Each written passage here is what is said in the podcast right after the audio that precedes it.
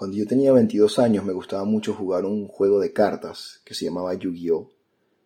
Era un juego basado en, un, en una serie japonesa animada, pero el juego tenía la peculiaridad de que era muy extenso. Había muchas formas de jugarlo distintas y muchas tácticas, y a mí me gustaba mucho eso. Podía pasar horas creando tácticas nuevas, cambiando mis cartas por otras, inventando estrategias para ir a competencias. Existían incluso competencias nacionales y mundiales, eh, las cuales, bueno, yo nunca llegaba hasta un nivel tan alto, pero lo intentaba bastante. La cosa es que el juego era muy, muy, muy bueno para mí, me gustaba tanto, que llegó un momento en que iba prácticamente todos los días a una tienda donde la gente se podía poner a jugar al mismo tiempo que también podías comprar cartas ahí. Todas las tardes hasta un punto en el que incluso cuando venían los exámenes de la universidad, yo no podía dormir, no, no porque no hubiera estudiado ni por estrés del examen, sino porque de todas formas en las noches no podía dormir porque siempre estaba pensando en el juego, siempre estaba pensando en una nueva estrategia, algo que pudiera hacer, cambiar una carta, algo. Cuando me empezó a afectar en ese tipo de cosas de la universidad fue cuando me di cuenta que era adicto a ese juego. Aquí Norman para hablarles de enfoques.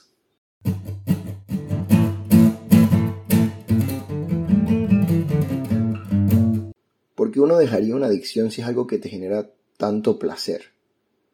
Bueno, el problema de eso es que puede que de tanto placer que te genera, dejes de tener placer por otras cosas y pierdes el balance necesario en tu vida hasta el punto en el que lo único que te puede hacer feliz es esa adicción y todo lo demás simplemente te hace sufrir.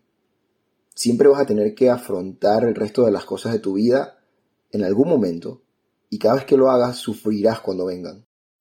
Dependiendo de la adicción, puedes empezar a descuidar el resto de los pilares de tu vida. Por ejemplo, tu salud, tus relaciones, tu economía. Incluso puedes llegar hasta olvidar el estándar que tienes en tu cabeza de quién eres. Y las pocas veces que te acuerdes de quién eres o quién eras, te vas a sentir muy mal pensando que no estás viviendo esa persona que en realidad tú pensabas que eras. Cualquiera de estas cosas puede pasar, pueden pasar todas a la vez, puede ser solamente una, pero el hecho es que te genera mucho más dolor gracias a que solamente hay una sola cosa que te puede generar placer. El diccionario dice que una adicción es la afición desmesurada a algo. Pero con lo que yo acabo de explicar, también se puede decir que una adicción es la reducción de las cosas que te generan placer o felicidad en general. Muchas veces la gente tiende a confundir adicción con pasión. Cuando por ejemplo alguien dice que es adicto a su trabajo, pero en realidad lo disfruta. Y para eso quiero hacer también una distinción. Cuando tú tienes una pasión, también estás teniendo una afección muy grande hacia algo, pero en ella evitas descuidar los pilares de tu vida. Y por ello no llegas eventualmente a sentir dolor porque tienes que encargarte de algo que no te gusta ya que no lo consideras parte de tu adicción. Y hay que tener mucho cuidado cuando se confunden estos dos conceptos, de creer que estás teniendo una pasión, pero lo transformas en una adicción que hace que descuides todo lo demás. Si eres, por ejemplo, adicto a un videojuego, lo juegas todos los días, te encanta, te da mucho placer y todo lo demás no te gusta.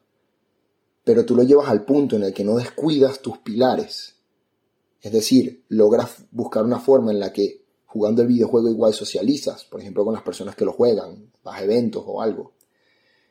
Te mantienes haciendo ejercicio simplemente por el hecho de que te ayuda a mantener tu cerebro mejor para poder jugar mejor el juego empiezas a buscar formas de ganar dinero con ese juego, sea porque haces un streaming o montas un canal de YouTube mostrándote jugar, o vas a competencias donde de verdad ganas dinero y logras mantenerte económicamente también.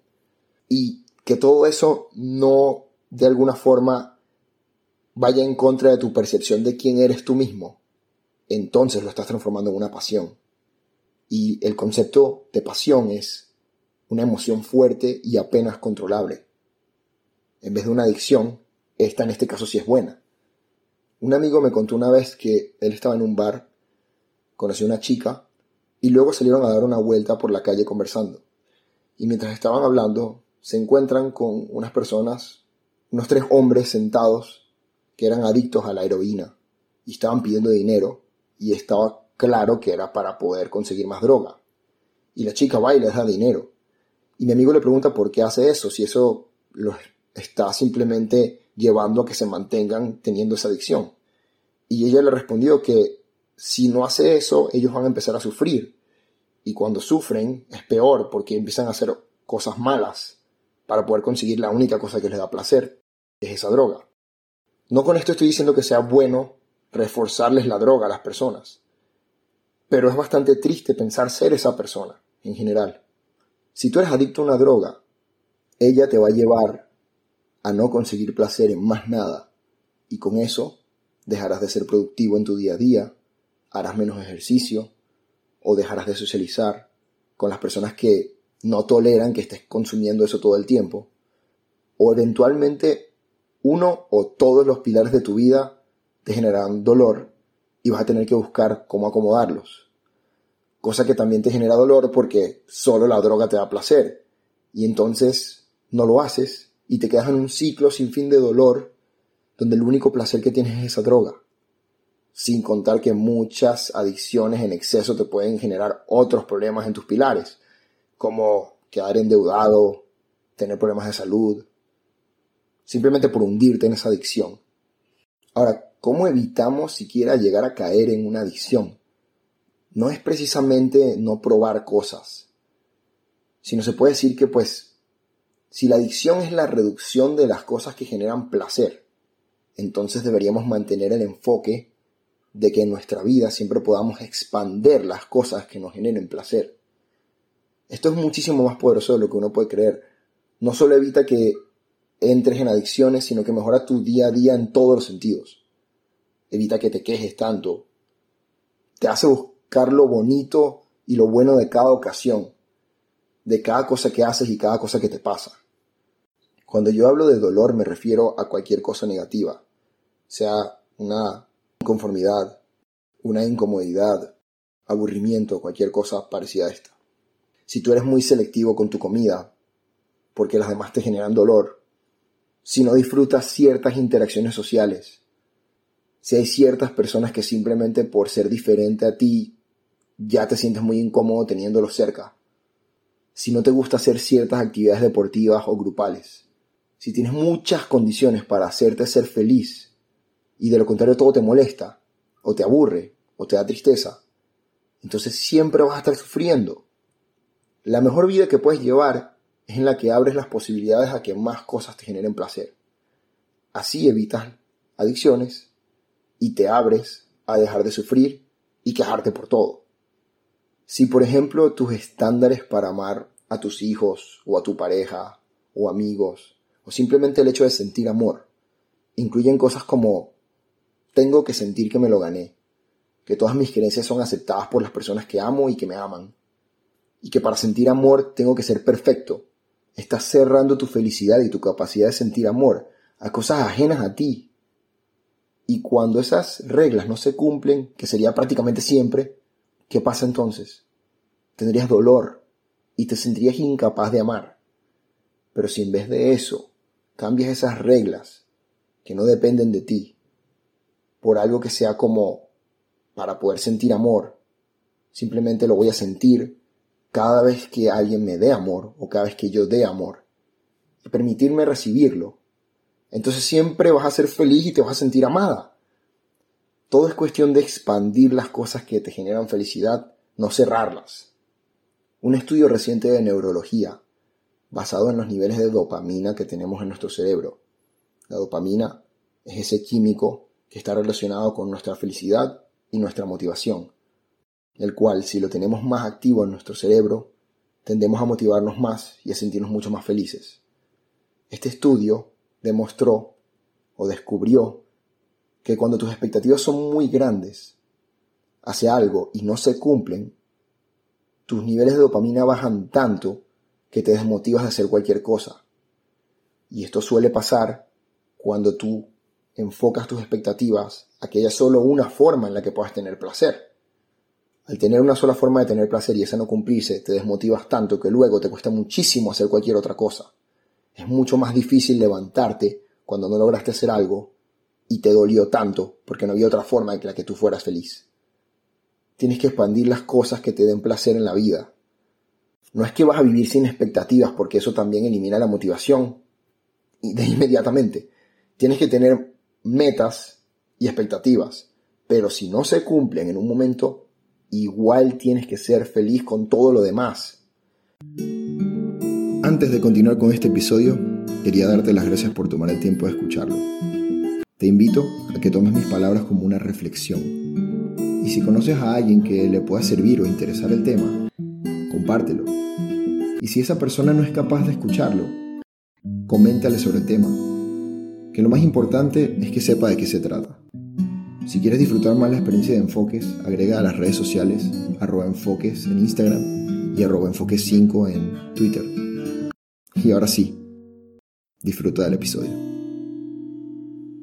Si tú, por ejemplo, vas a ir a una fiesta y tienes la expectativa de que la fiesta va a ser de cierta forma y eso no se da, igual tienes que disfrutar la fiesta, tienes que ir con la mentalidad de que ya tú vas a ir a disfrutar, porque eso es a lo que fuiste.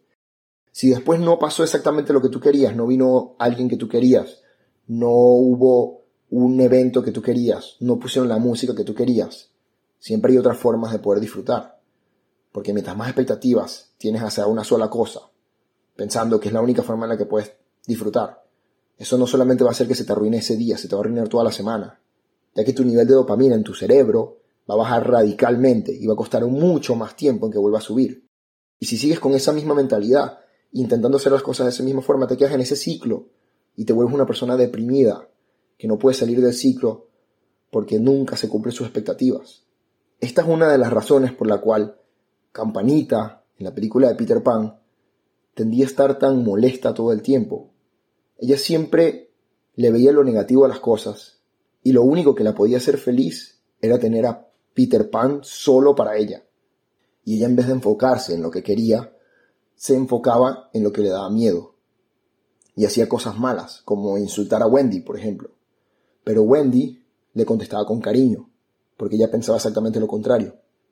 Siempre buscaba que pase lo que pase, de alguna forma ella todavía pudiera conseguir algo que le generara placer o simplemente estar feliz. Miguel, y yo me llamo Juan. ¿Cómo estás? ¿Qué tal? Ay, una luciérnaga. Un nada, increíble. ¿Qué está haciendo el duende? Hablando. ¿Y qué dice? Dice que eres una niña muy fea. Oh, yo creo que ella es muy bonita. Todo lo contrario a lo que pensaba Campanita. Campanita incluso una vez por tener tanto enfoque en lo que quería deshacerse de, por el miedo que tenía, se excede tanto que casi lastima a Wendy al decirle a los niños que ya era un pájaro que tenían que tumbar porque Peter lo había pedido. Y por eso, cuando Peter se entera, la termina desterrando. Campanita dijo que era un pájaro. Campanita dijo qué? Dijo que tú decías que la derribáramos. Campanilla. Campanita. Ven acá. Se te acusa de alta traición. ¿Te declaras culpable o inocente? ¿Culpable? ¿No te das cuenta de que pudiste haberla herido? Campanilla, te sentencio al destierro para siempre. No, por favor, no para siempre. Bueno, una semana entonces. Ella consiguió exactamente lo contrario a lo que ella quería, y terminó sufriendo ella sola por su propia mano. Volviendo a la historia de mi vida, yo eventualmente me di cuenta que ya ni siquiera podía estudiar. El vicio me estaba haciendo solo pensar en eso. Así que tomé una decisión muy drástica en el momento que fue simplemente deshacer el vicio por completo. Tomé todas mis cartas y las vendí.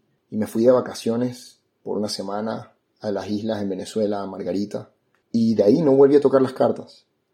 Un año después, estoy en la universidad y me encuentro un viejo amigo que solía jugar.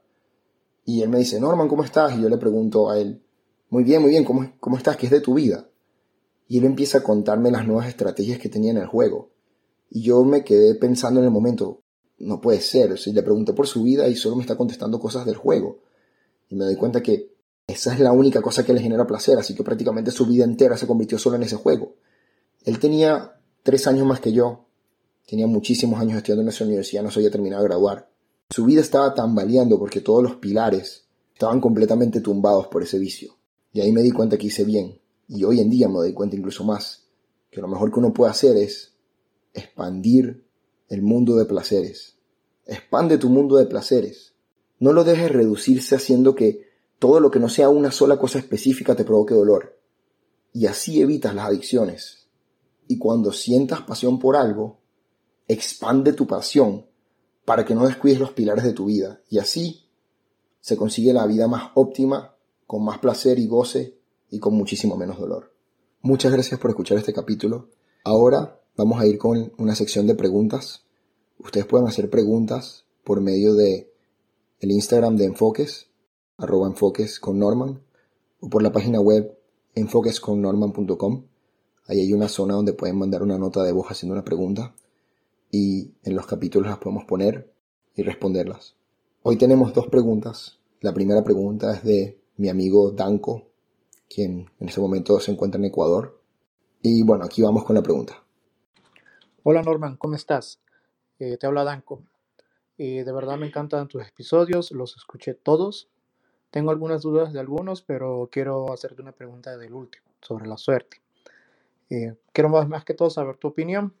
Y una vez conocí a una persona que me dijo que la suerte era cuando se cruza la oportunidad con la experiencia, creo que era, o con las, a ver, era la oportunidad con las herramientas que uno tiene, ya, como que la capacidad, ya, con la oportunidad. Entonces quería saber cuál es tu opinión. Te mando un saludo. Muchas gracias, Danko, por tu pregunta. Me alegra mucho que estés escuchando el podcast. Y bueno, para responderla, me parece que tiene mucho sentido esa forma de ver la suerte, ya que muchas veces te pueden venir muchas oportunidades en tu vida, pero si tú no tienes la capacidad de tomar esas oportunidades, en realidad no es una oportunidad para ti. Y mientras más capaz eres, es más posible que logres hacer algo y que veas más las puertas que se te pueden abrir enfrente. De otra forma, no son puertas para ti. Entonces tú necesitas tener esa capacidad para poder lograr las cosas.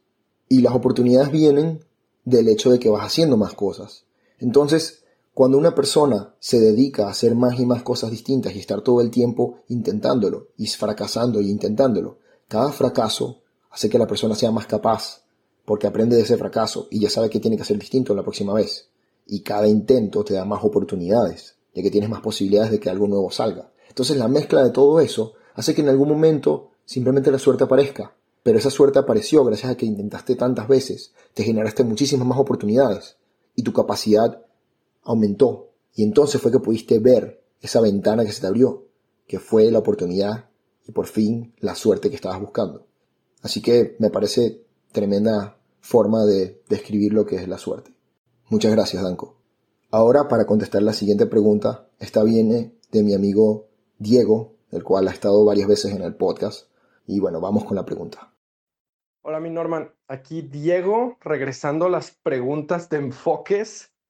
Primero, esta es una respuesta al episodio 57 en el que hablas de la suerte, el cual me encantó, que es como una recopilación de varios episodios de enfoques anteriores, llegando hasta este punto en el cual dices que, bueno, la suerte que cada quien tiene se la crea él mismo al darle un enfoque diferente a las cosas. Tú te creas tu suerte dependiendo de qué enfoque le das. Y me encantó, pero eso me puso a pensar también.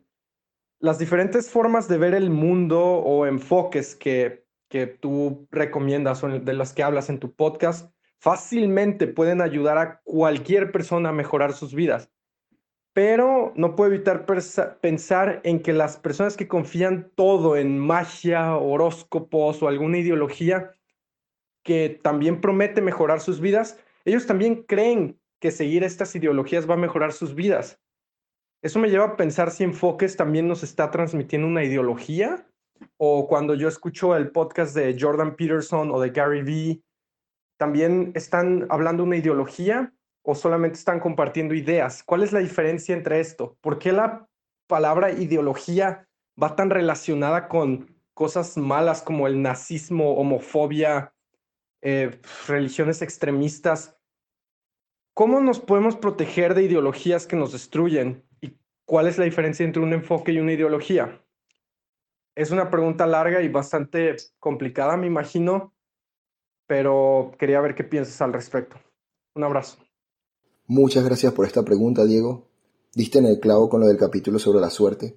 Prácticamente todo lo que he estado diciendo en los capítulos anteriores llevan a que uno pueda tener más suerte, precisamente. Pero bueno, yendo a tu pregunta, está muy claro en realidad la diferencia entre una ideología y una idea. Y es que la ideología es un conjunto de ideas cerradas en un cuadro, en el cual si una persona lo sigue, sigue el cuadro entero, solamente de esa forma, sin ver hacia los lados, sin poder ver más nada alrededor. Cuando alguien te dice, no caigas en una ideología, es que tengas cuidado de simplemente creer todo lo que hay dentro de un cuadro y basarte solamente en eso para crear tu realidad y no poder salirte de ahí. Una idea, por otro lado, es algo que tú escuchas y tú decides si esa idea te sirve para mejorar tu vida, pero también puedes tener ideas de otras partes. Tú puedes tomar varias religiones y tomar ideas de cada una que te ayuden a ti a formar la vida que tú quieres llevar y juntas crean eso. Pero si solamente te quedas en una y te cierras y no dejas que más nada entre, entonces estás creyendo en una ideología. Por eso es que también se relaciona con cosas malas como el nazismo, el fascismo, etc. Porque las personas se cierran en un cubo y no llegan a escuchar las ideas de más nada.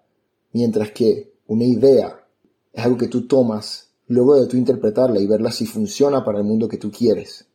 Y eso es lo que yo intento hacer. Yo muestro en el podcast mis ideas sobre los enfoques que yo le he dado a mi vida para que ella esté mejor.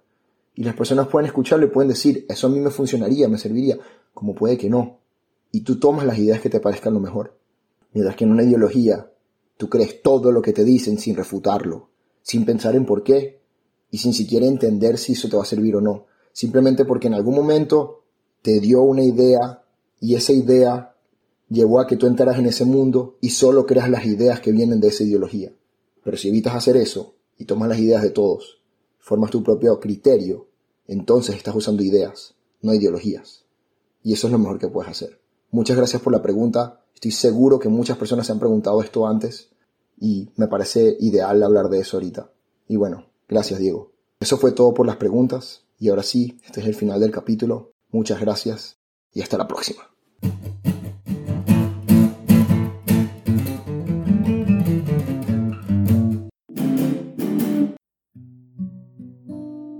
Una situación puede pasar de ser muy mala a muy buena solo con un cambio de perspectiva. El enfoque que le damos a cada momento de nuestra vida determina el camino que vamos a seguir y qué tan felices podamos ser. Me llamo Norman. Dependiendo de con quién hables te dirá que soy muchas cosas diferentes. Es cierto que soy multifacético, pero sobre todo soy humano. Un humano que le gusta reflexionar sobre el enfoque que le damos a la vida. En este podcast hablo sobre mis experiencias y qué enfoque le he dado a cada situación para llevarlo lo mejor posible, tanto para mí como para los demás involucrados. Te invito a que escuches lo que tengo que decir en manera de reflexión. ¿Quién sabe? A lo mejor te encuentras con un buen tema para discutir o para ser parte de tu vida. Sin importar el caso. Gracias por tomar el tiempo de escuchar. Enfoques.